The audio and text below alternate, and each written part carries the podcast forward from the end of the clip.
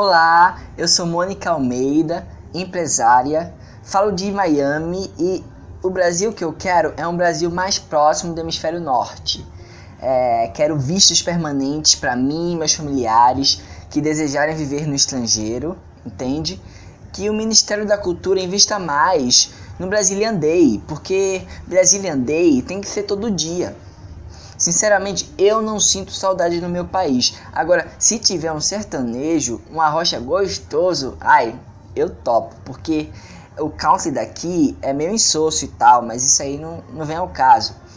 Em resumo, o Brasil que eu quero é um Brasil com voos diretos, dólar em alta, é um Brasil menos Brasil possível.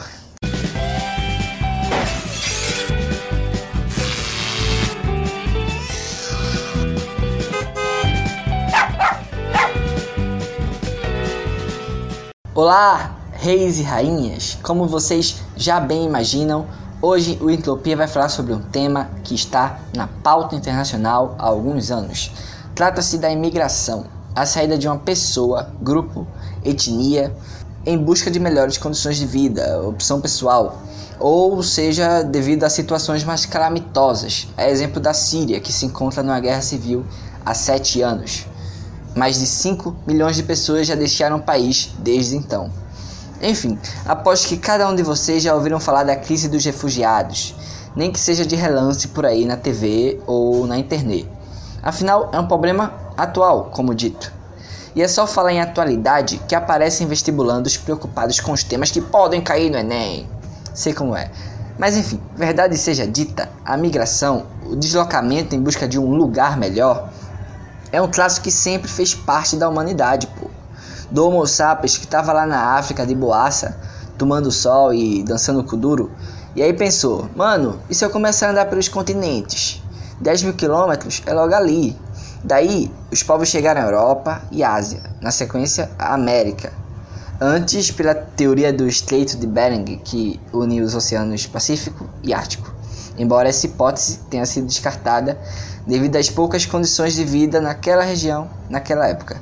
Enfim, o fato é que a princípio os seres humanos e sua filosofia nômade de ser se espalharam pelo globo, ocupando os territórios sem se preocupar com esse papo de fronteira, tá ligado? Que só viria bem depois com a criação dos estados nacionais.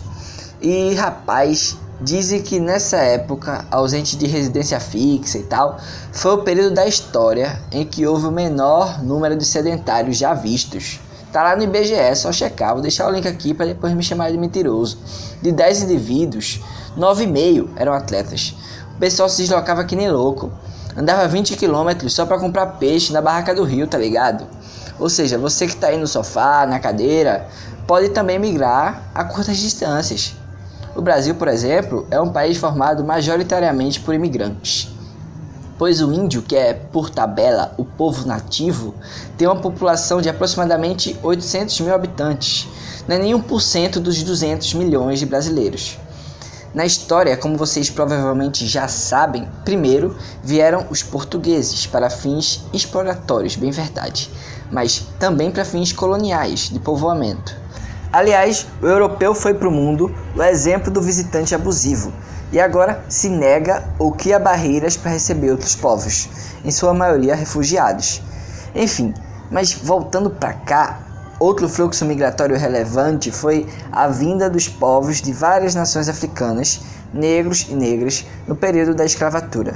Ou seja, ao contrário dos outros europeus que vieram por escolha, estes foram trazidos de longe, à força, Bem verdade, talvez sequer devesse intitulá-lo como imigrante. Talvez vítima do tráfico humano seja mais adequado. E de guerra em paz, de paz em guerra, todo povo dessa terra, quando pode cantar, canta de dor.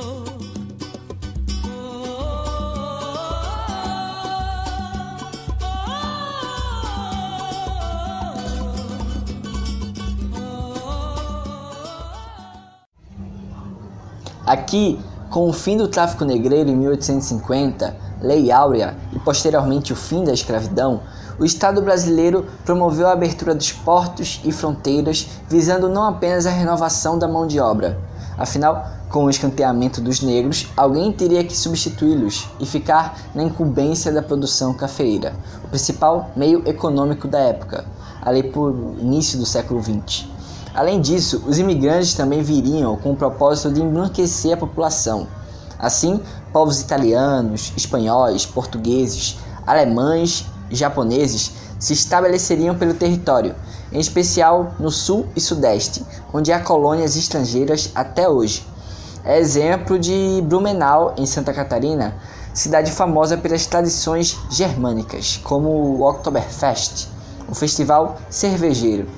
Enfim, é um dos poucos lugares do Brasil que certamente ficou feliz durante o 7 a 1. E lá vem mais! Olha a bola tocada, virou passeio!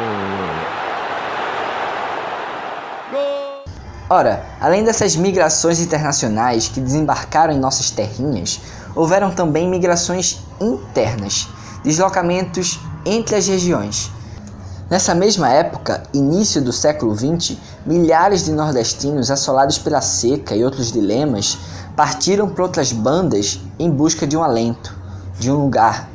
Em especial São Paulo, que estava em processo de industrialização, expansão. Lá foram mão de obra, o pilar para a construção da megalópole que hoje existe. A semelhança da construção de Brasília, décadas depois, onde foram chamados de candangos. Enfim, engana-se quem pensa que esse processo de despedida não foi nada menos que amargo. Imagino que passa na mente de quem sai de sua terra assim, tentando a sorte num lugar distante e com pouquíssima informação. Muitos iam sós, apenas com a roupa no couro e um vintém, para sustentar não apenas a si, como os filhos que ficavam no sertão. Era de praxe, inclusive, ir para lá trabalhar na cidade grande, conseguir o dinheiro e enviar para a família que não pôde vir. Hoje, muitos retornam às suas origens. Estou de volta pro meu aconchego. Ah, sou um péssimo cantor, mas sabe, o Brasil sempre cresceu de bunda pro litoral, o que fez com que o interior não tivesse tantas oportunidades ou infraestrutura, incentivando todo esse processo de êxodo de caipiras, mulatos, caboclos, matutos, gente que foi ocupando centros urbanos nem sempre de maneira receptiva, seja pela etnia, pela origem, pela forma de pronunciar as palavras, ou seja, o sotaque. A xenofobia costuma ser lembrada com o que vem de fora. Mas no nosso quintal é o que não faltou. Há vários povos que foram e ainda são estigmatizados ao ir de um lugar do Brasil para outro. É baiano, logo é preguiçoso, nordestino e pá. Aquele cara ali é Paraíba, o pessoal da Amazônia é tudo bicho do mato, gaúcho é gay. Muitas vezes essas pequenas criações, abre aspas, cômicas, são capazes de gerar na cultura uma ideia equivocada, um sentimento de rechaço interno, de preconceito. Sabe, o Brasil tem fama de ser hospitaleiro, mas não consegue ser consigo mesmo, esquecendo-se ou forçando a se esquecer, talvez, de toda a diversidade que possui.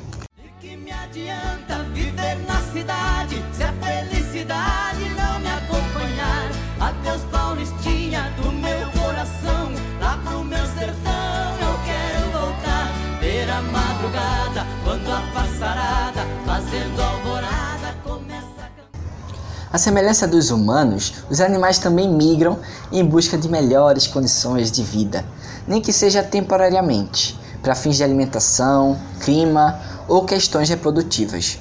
Afinal, se o inverno está chegando, não faz sentido permanecer ali à espera dele. Sobretudo se você é uma ave que tem asas. É meio óbvio. E bom senso geográfico, capaz de se localizar por meio de características como linhas costeiras, montanhas, vegetação, correntes de ar. Últimas notícias. Um tremendo frio vem vindo nesta direção. Todos os passarinhos têm que ir para o sul. Professor Temporino. O homem do tempo está certo. É melhor irmos para o sul já. Determinadas espécies, como andorinhas, bobo escuro, aves de rapina, são capazes de percorrer centenas de quilômetros todos os dias sem prestar satisfação a seu ninguém. Não é à toa que a ave é usada como metáfora para a liberdade, o que não se aplica, claro, à co-irmã galinha, que no máximo se desloca de um puleiro ao outro. Quem já assistiu a fuga das galinhas. Sabe bem o drama que é não poder voar. Enfim, até aqui falei da imigração, quem vem de fora para dentro de determinado país. Porém, também existe o processo inverso, a emigração, de quem sai daqui para o estrangeiro. Estima-se, por exemplo, a presença de mais de um milhão de brazucas só nos Estados Unidos.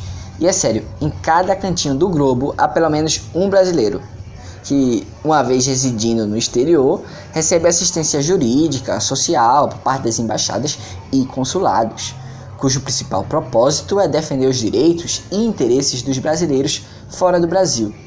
Só realço aqui uma pequena diferenciação, pois, enquanto a embaixada só pode existir uma por país e trata exclusivamente de assuntos políticos, como extradições, comércio exterior, questões diplomáticas ou ministeriais, ou seja, a embaixada é a ponte entre nações a nível macro, o consulado, em contraposição, além de poder existir vários espalhados, se detém a questões administrativas, particulares, a nível individual, como a questão do visto, serviços, assistência, passaporte, direito a voto. Aqui em Brasília, nós temos o Ministério das Relações Exteriores, que é responsável justamente pela política externa fóruns internacionais, acordos bilaterais, enfim, pela posição e opinião do Brasil em relação ao que acontece no mundo. É o famoso Itamaraty, quase uma mistura de Itamaracá com Paraty. Duas cidades litorâneas, e o verão está chegando, tempo de migrar.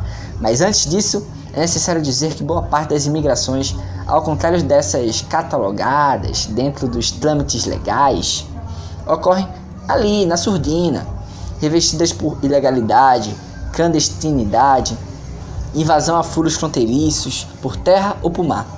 Muita gente realmente tenta sorte e azar vivendo anos e anos amoitados, sem poder das caras, em constante sensação de medo em relação ao próprio futuro, sofrendo preconceitos e na iminente possibilidade de ser deportado ou deportada, assim ó, no primeiro vacilo.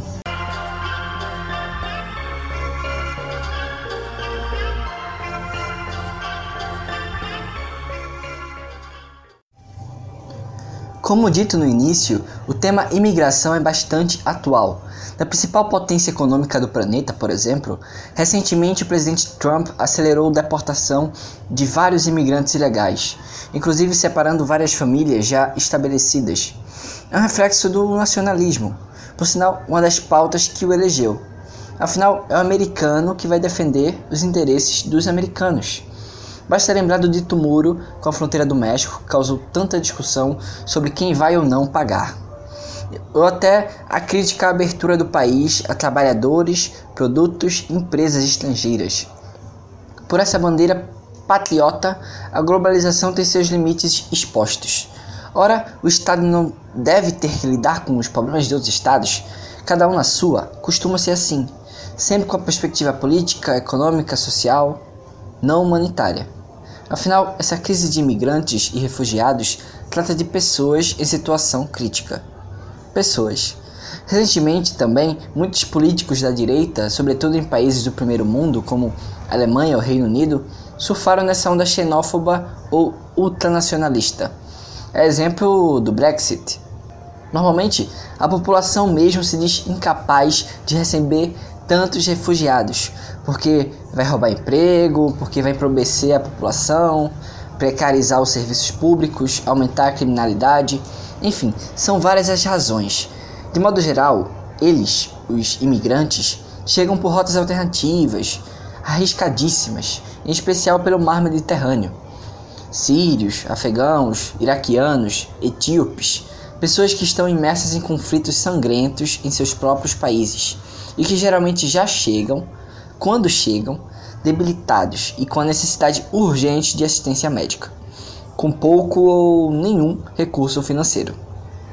Há pouco tempo, inclusive, rodou a imagem do menino sírio que foi encontrado morto numa praia da Turquia, um símbolo de toda a dureza da crise migratória. É de fato um dilema social de grandes proporções. Ou o Estado já está inchado com seus próprios problemas e não pode receber mais ninguém, ou é capaz sim de receber essas pessoas e está sendo omisso aos princípios humanitários. Em 1951, houve a Convenção de Criação do Estatuto dos Refugiados, em Genebra, Suíça, que determinou aos países os direitos da pessoa que está sendo perseguida por razões de raça, religião, políticas ou no ambiente sustentável de guerra. Primeiro, nem todo imigrante é necessariamente refugiado.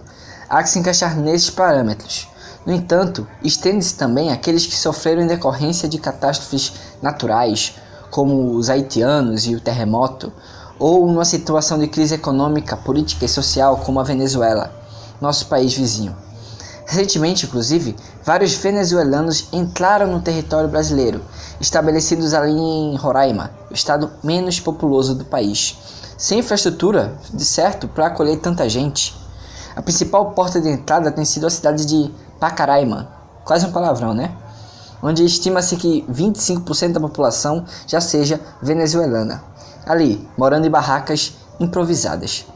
A governadora já pediu apoio federal, houveram momentos de conflito entre nativos e estrangeiros, digamos assim. Um lado relata xenofobia, xingamentos, o outro diz que na verdade tem entrado criminosos no país, relatado assaltos e tal. Enfim, é um problema que não está tão distante da gente e que é comum não apenas ao Brasil, como à América do Sul. A Colômbia também vem recebendo muitos venezuelanos que estão saindo praticamente à força ou visando a própria sobrevivência. É isso. A imigração nem sempre é uma escolha. Passaporte bonitinho, avião da Latam, casa mobiliada e pá. Tipo, é importante lembrar que dentro dos estados soberanos há pessoas que deveriam ser soberanas em relação ao próprio destino. Pelo menos.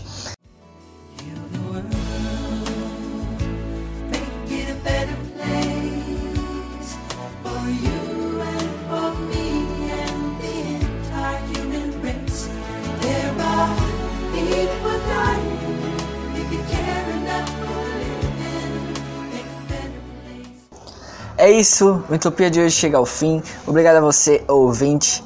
Eu tô com a voz meio, ah, meio quen, mas deu para gravar. A imigração é um problema atual e complexo. Não cabe no programa de 15 minutos nem a pau. Mas espero ter pelo menos pincelado alguma coisa. Daqui a 15 dias, vocês já sabem, eu volto com um novo tema aqui no Caixa de Brita. Obrigado novamente, reis e rainhas, e tchau!